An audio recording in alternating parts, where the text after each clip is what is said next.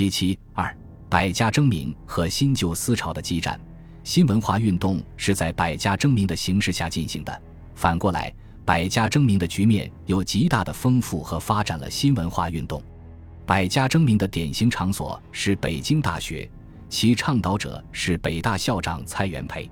蔡元培于一九一七年一月初就任北大校长。针对中国文化思想界好同恶异的劣根性。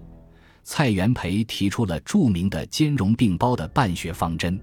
他认为，大学者囊括大典，网罗众家之学府也。《礼记·中庸》曰：“万物并育而不相害，道并行而不相悖，足以形容之。”各国大学，哲学之唯心论与唯物论，文学、美术之理想派与写实派，技学之干涉论与放任论，伦理学之动机论与功利论。宇宙论之乐天观与厌世观，常凡然并置于其中，此思想自由之通则，而大学之所以为大也。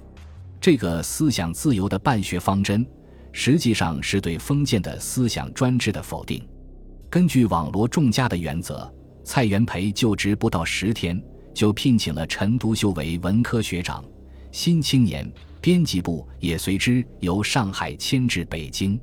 蔡元培又聘李大钊任北大图书馆主任，胡适为文科教授兼文科研究所哲学门主任，钱玄同为文科教授兼国文门研究所教员，刘半农、周作人为文科教授。鲁迅此时仍在教育部任职，但和北大进步教授保持着密切联系。这些人士都是《新青年》的主要编撰者，以他们为核心，形成了新文化运动的强大阵营。新青年也是在这个时候扩大了他的政治影响，同时，蔡元培还留聘新聘了一批学术造诣深厚而思想保守的教授，如辜鸿铭、刘师培、黄侃、崔氏等，以他们为核心，形成了北大的保守派营垒。蔡元培的兼容并包思想得到陈独秀的充分肯定。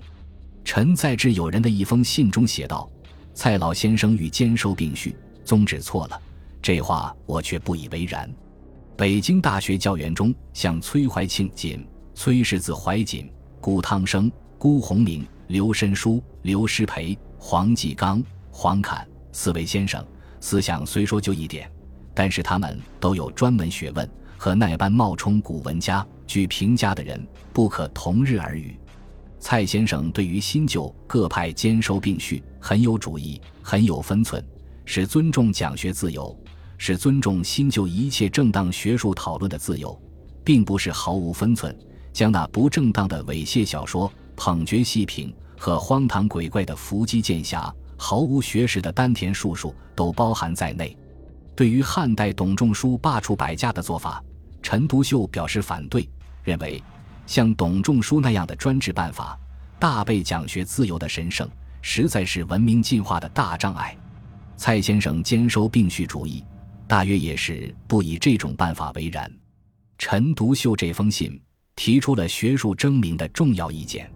自董仲舒向汉武帝建议罢黜百家、独尊儒术以来，中国在意识形态领域逐步形成万马皆因的专制局面，直至五四时期才真正撞击了这种封建专制，再度呈现百家争鸣的自由学风。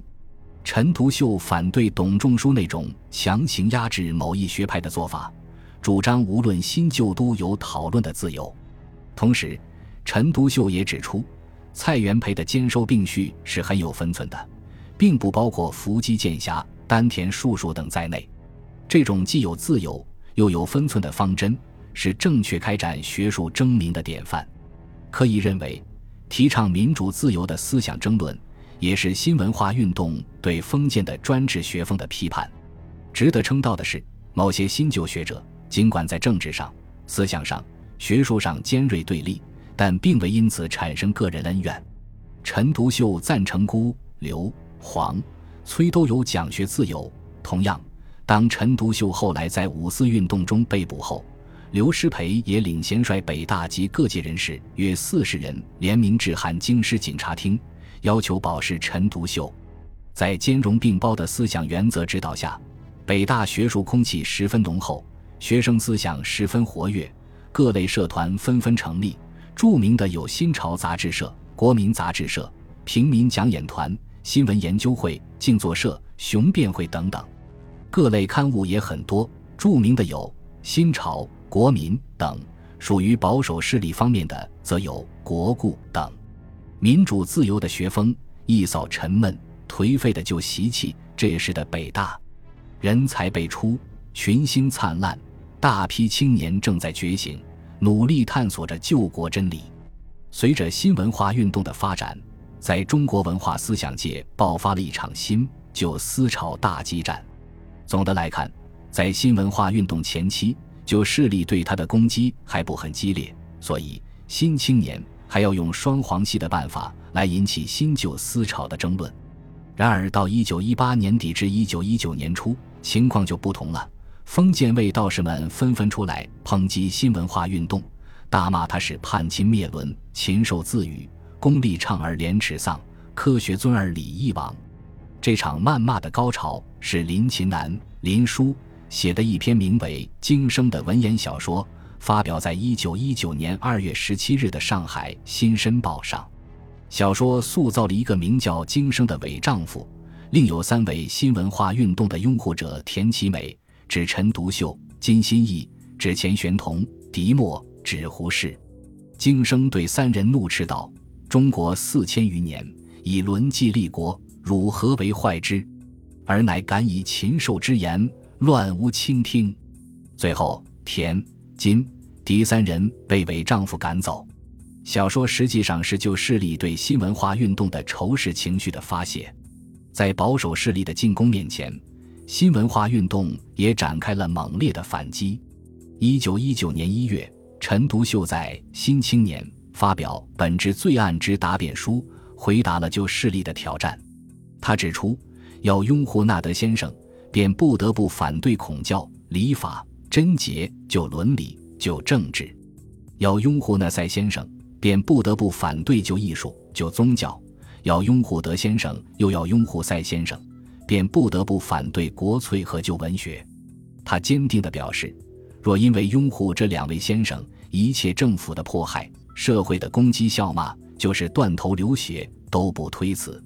经生小说发表后，李大钊在《晨报》发表《新旧思潮之激战》一文，他正告林琴南等人道：“总是隐在人家的背后，想抱着那位伪丈夫的大腿，拿强暴的势力压倒你们所反对的人，替你们出出气。”或是做篇鬼话妄想的小说，快快口，造段谣言，宽宽心，那真是极无聊的举动。须知中国今日如果有真正觉醒的青年，断不怕你们那位丈夫的摧残，你们的伪丈夫也断不能摧残这些青年的精神。通过这场激战，新文化运动得到更大的发展，并且开始把反对封建文化与反对军阀统治的政治斗争结合起来。不过，怎样才能推翻军阀的统治？中国的出路在哪里？这些仍旧是人们探索中的问题。本集播放完毕，感谢您的收听，喜欢请订阅加关注，主页有更多精彩内容。